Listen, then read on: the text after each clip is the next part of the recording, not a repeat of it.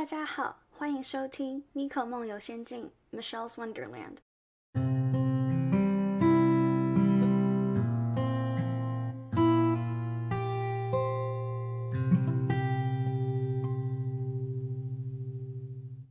Hello，大家好久不见！我现在回来台湾了，然后因为我六月十九回来的，然后因为有很多朋友我很久都没有见到，所以我这一个月基本上我都在疯狂的见朋友，疯狂的约朋友，所以呢，Podcast 就一直被我搁置在旁边。但是我来了，今天这一集想要来聊的是精神出轨。那之所以会想要聊这个，是因为朋友经历了一些事情，然后告诉了我，然后我就觉得这个议题非常的有趣，就想要做一集来跟大家聊一聊。那精神出轨呢？我相信大家都很熟悉，就是有分精神出轨跟肉体出轨嘛。那精神出轨的定义到底是什么？不好意思，我我爸在亲他的痰。好，我们我们的定义是什么呢？我上网找了，然后我找到了一个法律事务所的文章，就这个这个它叫做八五零一零哲律法律事务所，它专门是在帮大家办呃打离婚官司的。然后我就在这上面找到了一个他的定义，他就说精神出轨其实就是当你开始在意其他人。也有一些小动作，但还没有付诸实际行动，这就算是精神出轨。那有什么迹象呢？我就找到了一篇由杨乃化临床心理师，然后他是这是什么心理治疗所啊？新许吗？应该是新许，对，希望是念许新许心理治疗所。他这个心理师，他就是有说，嗯。就你精神出轨的话，会有四个迹象。第一个迹象是你会对这个第三第三者相当的关心，就是甚至会比其他朋友还要多的关心。就你会想要多关心对方，然后去了解对方，多和对方互动、接触、相处。对，然后再来是地位的改变，就是当你在有另一半的情况之下。你他这个第三者在你心中的地位变得非常的重要，然后所以你在遇到可能有新鲜的事情的时候，你第一个分享的反而是会这个是这个第三者，不是你的另一半。然后再来第三个是和原本的伴侣关系疏远，就是例如说可能会感到不耐烦，或者是容易为一些小事情吵架。再来第四个是会掩藏对象。就是你没有办法，或者你不太好意思去跟另一半或者朋友去聊这个第三者的事情。就我的理解是心里有鬼这个意思。就你心里有鬼的话，你就没有办法很坦诚的去跟别人外人去讲这件事情。那关于精神出轨呢？我在我的 Instagram 上面 f e r b r a dash m i k o，我在上面呢有一个问答。这是在我的 podcast 精选上面，我有一个问答，就是说大家对精神出轨的任何看法，或者是想要了解的东西。那我现在就是来一一的念一下大家都说了什么。好，这边有一个回复是，我觉得能够理解，虽然知道应该要诚实面对伴侣，也没有要怪别人，但有时候这种感情好像很难避免。就是呢，要看你是要站在以自己为出发点，还是以第三者或者他人的角度、另一半的角度。那这位听众说呢，毕竟你觉得人活在世上肯定是会自私一点，但他也没有要合理化精神出轨的意思。其实我觉得我很认同这位听众他的想法，就是，但其实我觉得，我觉得就算是有精神出轨的时候。也可以选择诚实的面对伴侣，就是试着把这件事情摊开来跟对方说。然后这个我等一下会提到为什么，就是因为其实我刚刚看了一篇文章，就是写说，就其实在精神出轨的情况的时候，是三个人，就是当事人，呃，他的伴侣，然后还有第三者，其实都是有各自的议题需要面对。所以我是认同这个观点，就是与其用道德去绑架，我觉得应该是三个人都要去面对各自的问题。好，那再还有一个是说，你可以做一集 podcast，然后跟不同程度精神出轨的人讨论原因以及界限。我觉得这感觉会很好，可是我觉得我很难找到样本，而且还有再来，就是因为大家考量到道德，还有就是社会风气的问题，就是不是所有人可能会愿意跟我分享他们的故事，然后或者是可能上来的话。可能说好不要报名字，可是其实听声音可能都会听得出来。然后我又很不喜欢，就是去把人变声这样子，因为我觉得这样就会很，就很失真吧。就我会希望，我会希望就是我 podcast 的那个，就是这些可以真实一点，不要有就是隐藏等等的东西。好，然后，嗯，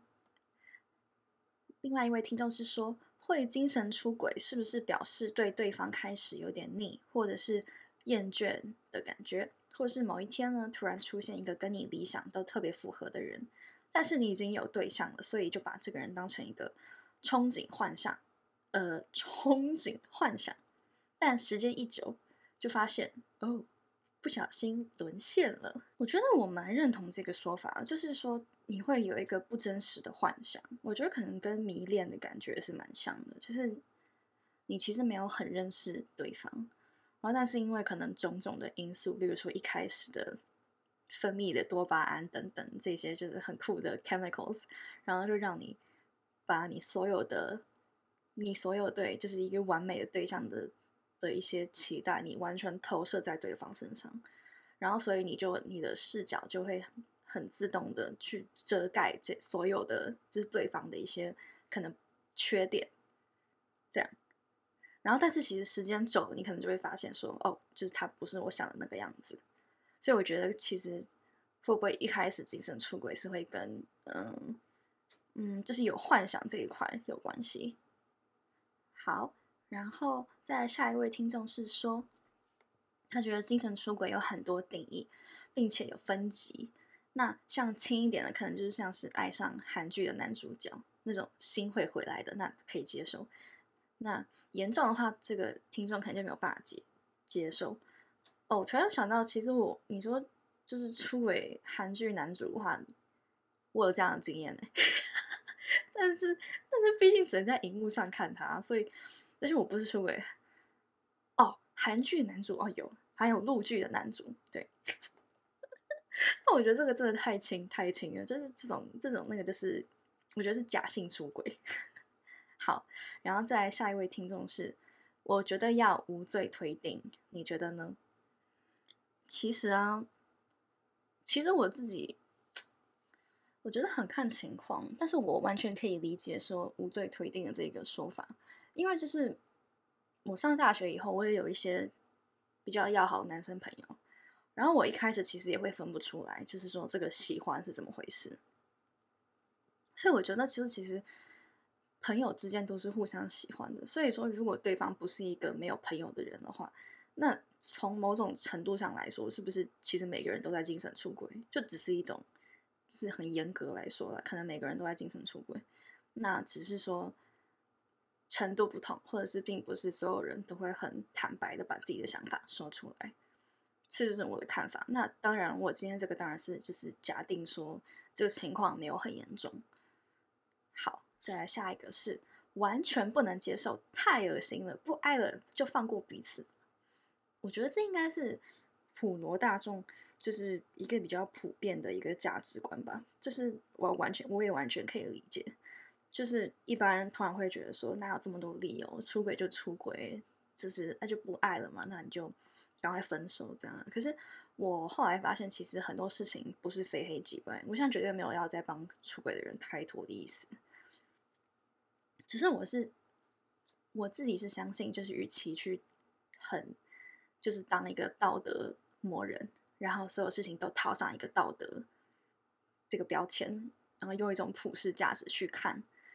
去，我觉得与其这个样子，不如去像我刚刚讲，就是要去探究说这三个人他们各自所要面对的问题。因为我自己是相信，我自己是我自己啊，我自己是相信应该不会有人会想要无缘无故去伤害别人。就是我相信，其实三方都有各自需要面对的问题，但当然就是还是会有分成，就是加害者跟受害者这样子的代入。所以，嗯，怎么说呢？可能。可能要真的遇过的一些事情，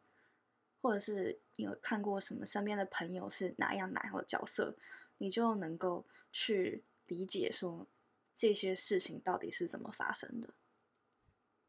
好，然后呢，就是关于刚刚有一位听众问我说，觉得精神出轨是要无罪推定吗？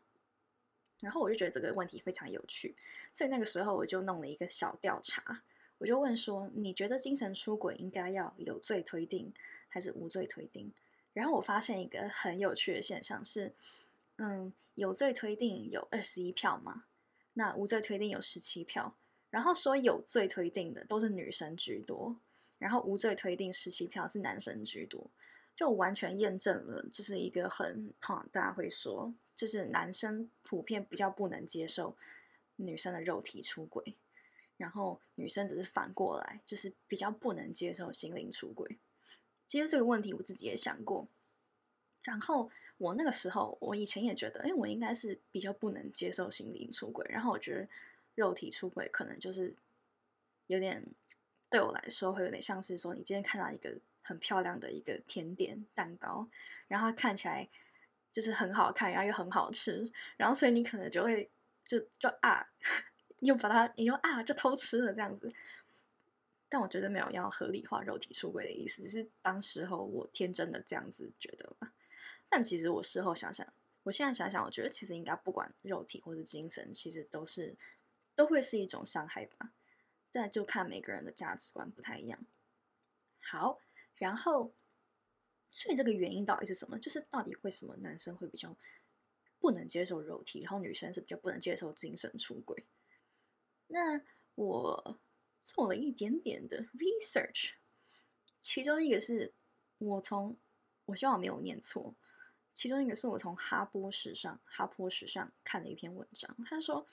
大多数男性较不能接受女性肉体上的出轨，是因为男性天生对女性身体的占有欲及控制欲较强，女性则更不能接受心灵出轨，因为他们重视心灵、精神上的占有。仅能接受男性心理，只爱他一人。那他这个是说，这是心理师的一个结论，但我他上面是并没有很特别表述说是哪一位心理师，所以我觉得这个就是听听就好。但我还有看到另外一篇文章，是一个叫做《失落恋花园》的网站，然后作者是海苔熊，海苔熊好像是一个在网络上蛮有名的心理学。作家、心理师应该是这样。然后呢，他就说，就其实关于精神出轨啊，就是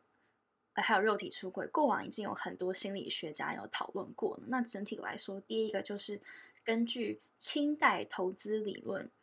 （Parental Investment Theory，PIT），就是男人会比女人更不能够接受肉体上的出轨。那这个逻辑就是说，因为男生会担心肚子里面的孩小孩到底是谁的，但是呢，女生就不会有这样的担心，因为你如果怀孕的话，那小孩当然是你自己的。所以说，女生会担心的是，如果男人爱上别人，别的女人，就是这个小孩会不会没有人可以养？所以才演化成就是今天这样子，就是男生重视肉体出轨，然后女性更重视精神出轨。但他这个也说，就是后续的研究发现，如果不是用这种强迫二选一的方式的话，其实不管是男性或者女性，都会比较在意肉体出轨，非常有趣。那另外一个研究是发现，如果你找那些真的被背叛过的人来问，结果都是男人在乎肉体出轨，女人在乎精神出轨。就是更在乎啦，当然不是说另外一个就完全不在乎。那就是大家可能看到上面这两个，听到上上面这两个会觉得很混乱，怎么回事？那第三个他就说，就其实有一个方式可以避免陷入就是上述心理学家们的战场。那像有一个是莱维和凯利 （Levy and Kelly） 的研究发现，就不论男女，只要你是缺乏安全感的人，都会比较在意肉体出轨。那关于这个，我并没有研究的太深入。如果大家有兴趣的话，我之后可以再做一集，直接卖关子。对，反正以上今天这一集比较短一点，就是关于精神出轨的一集。那我的结论呢？我觉得啊，我觉得啊，就是我刚刚有说嘛，就是我觉得就是在精神出轨的情况发生的时候，或是快要发生的时候，其实三个人。我很认同，就是说三个人都会需要面对他们的一些问题。就这个是刚刚海苔熊那一篇文章，就他就说，就是你首先当事人嘛，当事人他就是那个同时拥有两段亲密关系的人，就是他有一个另一半，但他也有一个呃，就是第三者这样子。然后还有是，就其实海苔熊是说。不管是当事人、当事人的伴侣，还有第三者，其实都有自己需要面对的问题。那，嗯，原配就是当事人，还有另一半，他们所要面对的问题是，他们两个人之间的关系是不是有什么东西是没有被满足的，然后才导致当事人需要在第三者身上得到这个东西。那。第三者他所需要面对的课题就是，为什么就是自己是不是过去有一些嗯创伤等等的，才会导致很容易陷入一段就是不该有的关系。所以我个人会觉得，如果想要解决就是快要出轨或者是已经精神出轨这样子的问题的话，我觉得就是要诚实。就听起来很困难，但是我真的觉得就是。Honesty is the key，是，就是你可以，你可以就是把你真实的感受跟你的另一半坦白，然后看另一半是什么想法，然后你们一起去一起想一个解决办法。然后，但是我就其实我也不好说这到底是不是一个最好的解决方法，但是我看起来是因为精神出轨就代表说，就是你实质行为上还没有任何的一些行动。所以我觉得是感觉是可以挽救的，我自己这样觉得啦。我的这个浅薄的知识告诉我这样子。那不知道今天这一集比较短，并没有太深入的 research。如果大家有任何想法或者是问题的话，都可以跟我说，这样我就可以另外做一集。哎，对，我要跟大家报告一下，我觉得。我觉得最近真的有一点缺乏动力，就是我发现那个收听的那个收听的次数在就是逐渐母汤，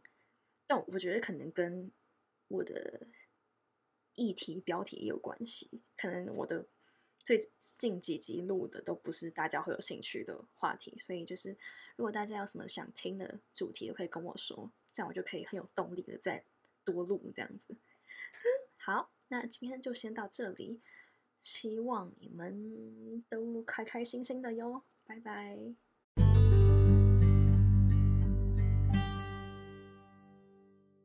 米可梦游仙境，感谢您的收听，我们下一期再见。